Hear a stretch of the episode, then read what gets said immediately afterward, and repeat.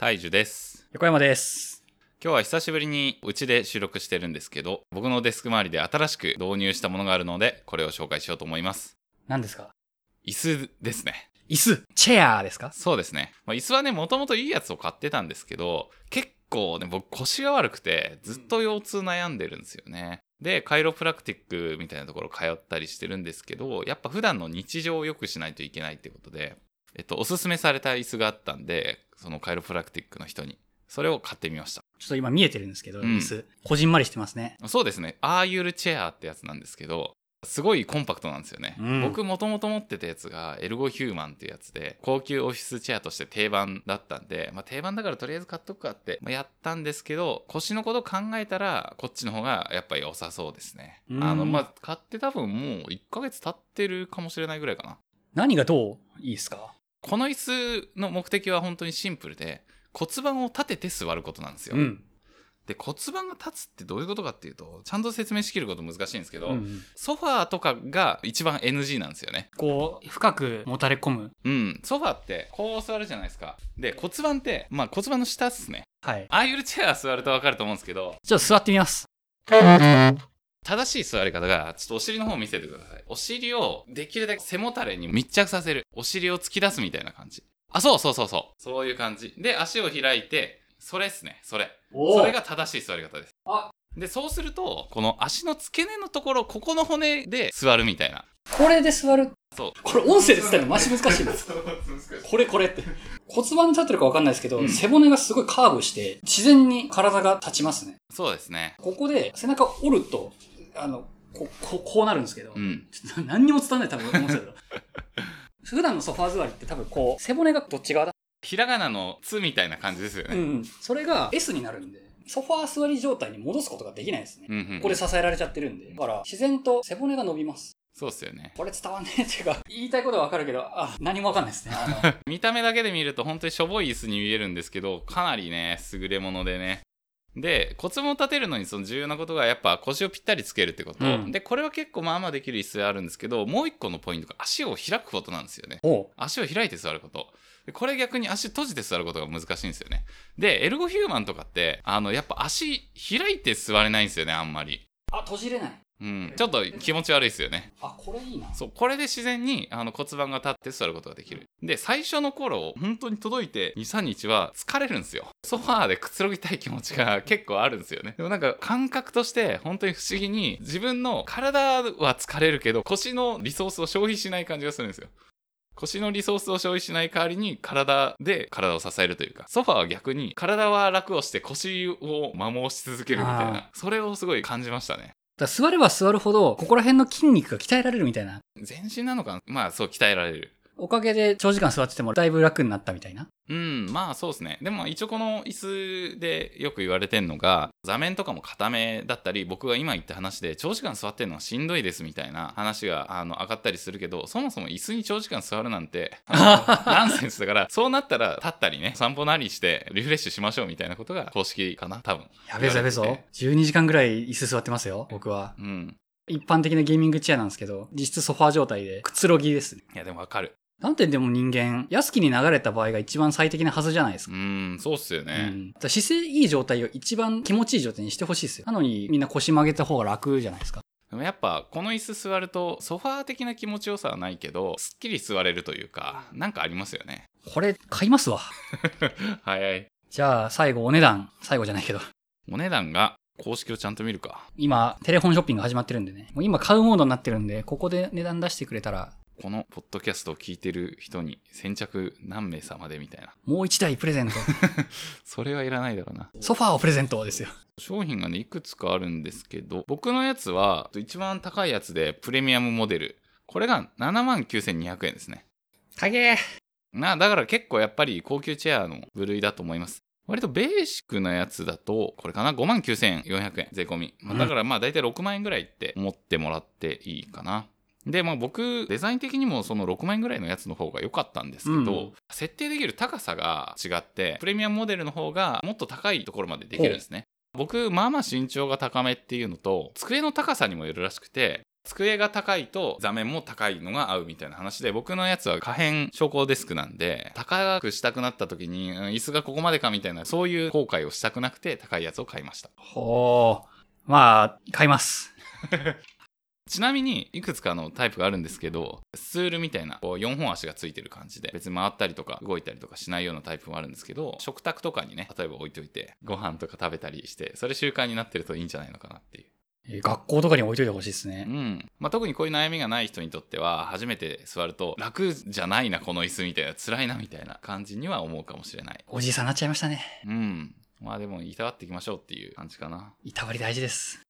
僕が他に椅子悩んだ選択肢としては、国用のイングってやつがあるんですよ。イング。ああいうチェアは座骨で座るみたいな骨盤が立つみたいなのを主張してるんですけど、僕、あまりそれもともと意識していたわけではないけど、それを今思うとあるといいなって思ってたんですよね。うん思ってたんですけど、国用のイングでもそれが達成されるんじゃないかって思ってて、あー、でもちょっと今見てますけど、はいデザイン、アユールの方がいいですね。ああまあ、そうかも。いや、でも僕このイングライフとか好きですよ。えこれ、何かっていうと動くんですよね。なんだろうな。ー、360度動く。なんつったらいいんだろうな、これ。そうそうそうそう。背もたれ、肘掛け付きのバランスボールなんですよ。うんうん。こうグラングランこまれるんですよ。で、だから、ソファーみたいにもたれかかることもできるし、でももたれかかる時にも座面もついてくるんですよね。うんうんうん。みたいなやつがあって、で、これ、昔僕試しに座ったことがあって、あこれすごくいいな、みたいな。うん。風に思ったんですけど、これも確か10万ぐらいするんですけど、そう、ちょうどエルゴヒューマンと悩んでた時期で、とはいえね、動くってどうよみたいな。直感としてはいいんだけど、いきなりトリッキーなものに10万払って、合わなかったらどうしようみたいな。あ不安が結構あって、やめちゃったんですけど、これも結構良かったなって思いますね。ー。いやー、でもサイズ的にこのアユールの方がいいな。そうですね。あの、イングは重たいっすね。うん。アリュールっていうか、アーユルかなアユール。で、そう、エルゴヒューマンよりは健康というか、なんかやりたいけど、ああいうチェアはちょっとしんどそうだな、みたいなうん。時の選択肢なんじゃないかなって思いますねうん。あと動くのはまあ楽しいかも。考え事とかするときに動きたい時あると思うんですよね。うん。まあそういうのにはいいかも。えー、全方位ロッキングチェアですよね。うん。で一応止められるらしい。あのだから普通の椅子としても使える。うんうんうん。はい。まあそんな感じかな。大樹さん、一時期椅子のことばっか考えてたんですね。いや、そうっすよ、本当に。はい。うん、てかまあ僕が横山さんにとっての肩とか指の話みたいな感じで僕は腰とかまあ体のなんだろうなそこら辺の調子を常に悩みがあるんでそれにおいて椅子っていうのは大きいんですよね。しかも我々の仕事は本当長時間椅子に縛り付けられる仕事なんで、外でちょっとは出かけてるっていうか、その客先行ったりとか、うんまああとは何かしら肉体労働するっていうのをやらなきゃっすよね、う本当は。ん、そうっすね。こんなに椅子に縛り付けられてるのは危険ですよね、普通に。うん、自分でね立ったりとか歩いたりっていう機会を作んないと危ないですね。ですね。しかもこういうのって、遅れた頃に発症するんでね、付けが10年後に回ってきて、もう手遅れっていうことが起こるんで、今のうちからデスク周り整えるのすごい大事ですね。まあ僕はぎっくり腰とかすでにやってるんでねわかるんですよね。あこれ今腰に負債が溜まってるなっていうのが。で、まあ最近はだからそこまで負債を貯めなくなったんですけど、それは考えるようになりましたね。やっぱ、あそういうの経験すると。ぎっくり腰か。や、なったことないんでね。人には人の不調の箇所がありますよね。で、ああいうチェア僕も買いました。早い。早かったっすね。多分、紹介してもらって2日後ぐらいに買いましたね。そうですね。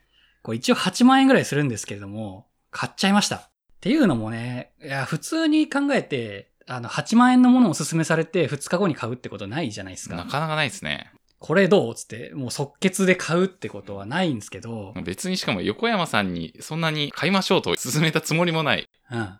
もともと椅子欲しかったんですよ。僕が持ってたやつ、椅子、問題点が3つありまして、まず体に悪そうっていうことで肩こりが爆発して死んだじゃないですか。うん。それと、デザイン性がやっぱひどい。クソデカゲーミングチェアなんで、しかも赤いやつ。もうね、ちょっと30歳のおっさんには向かないんじゃないかなってことで、見た目的に？見た目的にっていうのと、あと普通に経年劣化。うん。もうボロボロすぎて、フェイクレザーが剥がれ倒すんですよ。で、そのせいでフェイクレザーがもういろんなところに散って、掃除機で吸っても吸ってもゴミまみれみたいな風になるから、もう最悪だったと。黒だら赤だらいろんな色のね、カスが至るところに散るんですよ。うん。最悪。で、あと、キャスターも動かなくて、あの、グッグッグッって、あの、転がらないんですよね。それで、毎回ストレスを抱えてたんで、ちょっと椅子いい加減買い替えないとなってことで、もうすでに予算自体は確保してあったんですよ。うん。で、その中で、まあ、ハイエンドのえーゲーミングチェア買うべきなのかとか、他のね、よく聞くオフィスチェアみたいなのを買うかって思ってたんですけれども、そこに急に現れてくれたのがこの、ああゆるチェアってやつだったんで、もう即決ですよね。これ一番欲しかったやつだって思って買いまし。た。あの、デザイン性も、まあ、ちっちゃくてコンパクトでいいし、コンパクトなのいいっすよね。うん。邪魔じゃない。で、まあ、ケネレッカー当た当たり前ですけど、新品なんでね、もうピカピカのが来ました。あの、タイヤの滑りもめっちゃいいですと。で、何よりもね、あの、健康にいいらしいんでね、まあ、腰、肩、その他諸々全部にいい影響を与えてくれるんじゃないかっていう期待がかなり強いですね、今のところ。で、実際、まあ、2週間ぐらい使ってみたんですけれども、あの、なんか今、背中がすごい筋肉痛ですね。右の背中が筋肉痛で、あの僕油断すると体がこう左に曲がるんですよ。うん。で、多分ひ右で支えてないんですね。で、ああいうで座ると、シャキッと、あの、両方の背中を使って、体を支えなきゃいけなくなるんで、多分それで筋肉痛になってますね。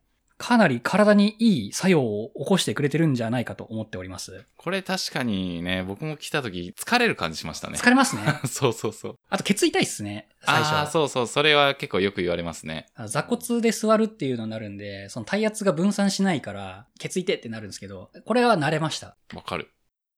で、そういう、なんだ、体にいいっていう部分は、まあ当たり前のように享受できてるんですけれども、そのメリットを。えー他にもね、ちょっといろんなメリットを発掘したのと、あと、これはデメリットだなんて部分もあったりするんで、まあ YouTuber っぽくね、ちょっとものを紹介したいと思います。まあ健康面についてはもう散々話したんで、ちょっと他の面から言うんですけれども、最大のメリットとしては、くつろげないことですね。うん。そもそもデスクってくつろぐ場所じゃないじゃないですか。仕事中はくつろぐんじゃなくて、もうちょっとシャキッとして、気合い入れて仕事しなきゃって感じで、で、疲れたら休むっていう風なスタイルで、ガッと集中してパッと休んでっていうのを、なんかしやすくなりましたね。うん。デスク周りが怠惰な空間じゃなくて、生産性のある空間になったっていう感じ。くつろごうとしてもくつろげないんで、ここはあくまで仕事する場所ですっていう風に切り分けができた。ベッドにスマホ持ち込まないの逆バージョンって感じですね。そうっすね。まさに仕事場にくつろぎを持ち込まない。これ大事でした、意外と。でそのおかげでね、逆に今、デスクに座んなくなりましたね。くつろげねえっつって。わかる、でも。そうなると仕事時間も減っちゃうんじゃないかってちょっと不安はあるんですけれども、リモートワーク特有のプライベートと仕事の分散ができないみたいな問題が解決されたと思ってます。で、もう一個あって、痔が治りましたね。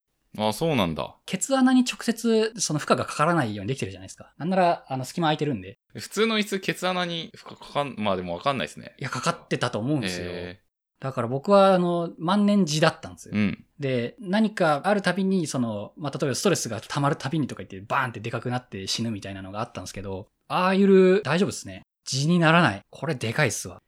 まあ、そんな感じですかね。で、あともう一個、道徳的に正しいことをしている気分になれる。うんこれ大きいっすね。ゲーミングチェアみたいなくつろぎ系の椅子だと怠惰じゃないですか。その怠惰なスタイルで何かをするって、幼少期に叩き込まれた姿勢を正しなさいっていう呪い。あれをそのまま跳ねのけてくれるというか、いや、俺ちゃんと姿勢正しく座ってんだよっていう、もうこの時点でね、他の人類よりも上に立ててるんで、道徳的に正しいぜ俺はっていうのを、まあ、正義振りかざして座れるのは気持ちいいですね。あれですね。ジョジョの奇妙な冒険第3部のうん。ディオの近づいた時に、ポルナレフが、ディオは黒、俺たちは白。その白の中にはっきりいるのが分かるぜみたいなの言ったと思い出しました、ねうん。それです。僕は白ですねうん。白の中にいることを感じられるんですね。はい。他とは違うぜっていう、このマウント取った感ね、この道徳的に大事ですわ。と、まあ、えーっと、そういうメリットがあるんですけれども、まあ、デメリットもやっぱ大きいなと思ってて、えーっと、立ちたい普通に。ああ。ケツ痛いっすわ、長時間座ると。説明書に書いてあったんですけど、そもそも人間は長く座るようにできてないですって書いてあって、30分座ったら立ちましょうっていう風に書いてある。だから限界30分だなって思ってて、立ちたくなります。だから僕結構うろうろしてますね、いつも。座るの嫌だってなったらうろうろするか、ベッドに行くかっていう感じで、仕事中、なんか適当に過ごしてます。うん。ただね、だから立ちたいっていうのがさらに次のデメリットに引っかかってきて、スタンディングデスクが必要になってくるんですよ。うん。で、スタンディングデスク買うと。で、そうなると、それのための出費がかさむんで、うん痛すぎるなと思って。スタンディングデスク、まあ、Amazon セールで見たとしても6万ぐらいするんで、いいやつだと。それをね、導入すると、椅子プラススタンディングデスクでまた10万以上の出費になるのかっていう、これ重たいなって思ってます。で、さらにそこの出費があって、Mac、今僕2画面でやってるんですけれども、目線を固定することで、その体の負荷が下がるっていうふうに思ってるから、2画面やめて1画面にしなきゃいけなくなりました。で、そうなると、僕 MacBook なんですけど、1画面するために、その周辺機器めっちゃ必要なんですよ。うん。キーボードとウェブカメラと、まあ、あとそれを繋ぐための何かっていう、めっちゃ金かかってて、ここに。Mac を閉じてディスプレイだけに映すってことですよね。そうです。でディスプレイの位置も大事で、その姿勢を正すために。モニターアームも今クソザコモニターアーム使ってたりするんで、うんいいやつに変えて、その座ってる時も立ってる時もジャストな位置に調整できるようなモニターアームを買わなきゃってなると、またさらにそこにお金がかかってくると。だから RL を導入することで、あの、合計20万ぐらい吹き飛ぶことになるんで、これちょっとミス、ミスったっていうか、だいぶ出費でかいなって思って。まあ僕、今ね、たまたまその引っ越しのタイミングでいろいろ物買い替えたりとかしてるんで、財布の紐はガバガバなんですけど、それじゃなかったら金銭的な負荷が高すぎるなって思って、もうちょっと検討した方がいいなって思います。うんその全体を整えるんであれば。まあ、とはいえね、健康に対するお金はプライスレスだと思うんで、ここに投資は惜しまない方がいいんじゃねとは思うものの、ちょっと20万以上かかるってことを覚悟した上で、アーイル買いましょうっていうのが、ちょっと僕の教訓ですね。金かかりすぎた。確かに考えてみると、僕にとってはアーユルが最後でした。だか、ら、こう、アーユルでお金がかかったっていう感覚がなくて、最後のピースでしたね。なるほど。その一番最初に、ああ、これ目線の位置、いい位置にするためには、もう Mac 閉じてやんなきゃいけないなっていうことに気づいて、うん。まあ、いわゆるクラムシェルモードってやつ、キーボード、トラックパッド、ウェブカメラ、マイクあたりをちょっと買ったりしましたみたいな感じ。で、その後で、ああ、やっぱなんかちょっと立ったりしたいなってことで、自動昇降式のデスクを買って、最後にアイユルを買ったって感じなんですけど、アイユルって、なんだろう、普通の椅子よりも座る位置多分ちょっと高いですよね。そうですね。でだから自然といつも使ってるデスクだと多分ちょっと机低いなみたいな感覚に、あのなったりする可能性があってそこでもうその横山さんはその長く座ってらんないって話をしたと思うんですけどもうちょい高いデスクが欲しくなるって意味でも新しいデスクが欲しくなりそうだなって思いましアーイル買うんなら昇降デスクがセットになっちゃう。た そうそうセットになっちゃうだからね、アーイルが8万ぐらいで、昇降デスクが6万なんでね、14万か。ちなみに、アーユルが8万ぐらいっていう話ですけど、それ一番高いモデルで、まあ僕逆にその昇降があるからっていうのと体格的に椅子の位置を高くできるから一番高いやつを買わざるを得なかったっていうのがあるんですけど、横山さんだったら一般グレードのやつでも別に良かったんじゃないかなって思うんですけど、どうしてこれを選んだんですかね？いや、買うならやっぱ最強上位モデルがいいじゃ なるほど。シンプルに。椅子とかって比較的耐用年数長いじゃないですか。確かに。だから、数万円のケチり具合で得られるメリットが、あの、トータルで見たらあんまり大したことないんですよ。うん。だから、ちょっとでもお金出して長く使うっていう風にした方がいいなって思ったんで、最近は基本的に買い替えるんであれば、一番いいグレードのものを買うようにしてますね。うんうんいや、とはいえお金かけたな、だいぶ。えー、まあ、しゃあねえとは思うんですけど、これでね、あの、体の問題がいろいろ解決してくれるんであれば、まあ、嬉しいですね。とにかく早く引っ越して、スタンディングデスク導入して、ああいうの進化を発揮したいと思ってます。